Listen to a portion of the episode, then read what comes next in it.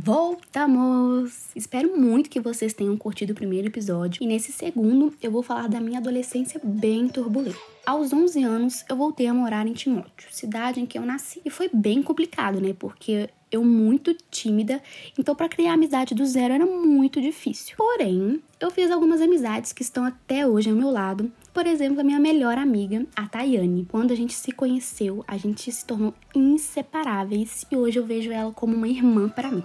Meus 13 anos foram mega conturbados. Aconteceram situações difíceis que me marcam até hoje, mas também tive muitas alegrias. Meu time do coração, vulgo galão da massa, foi campeão da Libertadores e minhas artistas favoritas lançaram álbuns maravilhosos. Um ano depois, me aproximei mais de alguns colegas de classe que hoje são muito próximos a mim. Sempre um ajudava o outro no que precisava e até hoje é assim. Eu consegui ir aos shows das duas das minhas três musas, Miley Cyrus e Demi Lovato. Fui com meu pai em ambos os shows e acho que eu nunca tive tão feliz como naqueles dias. Foi incrível.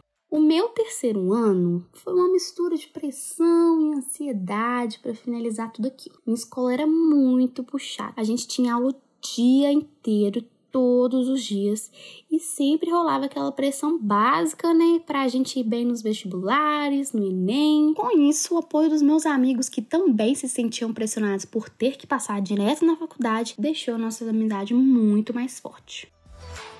E no próximo episódio vocês vão conhecer todo o drama de entrar na faculdade, desde a escolha do curso até os momentos que eu passei por lá. Vocês não podem por esperar.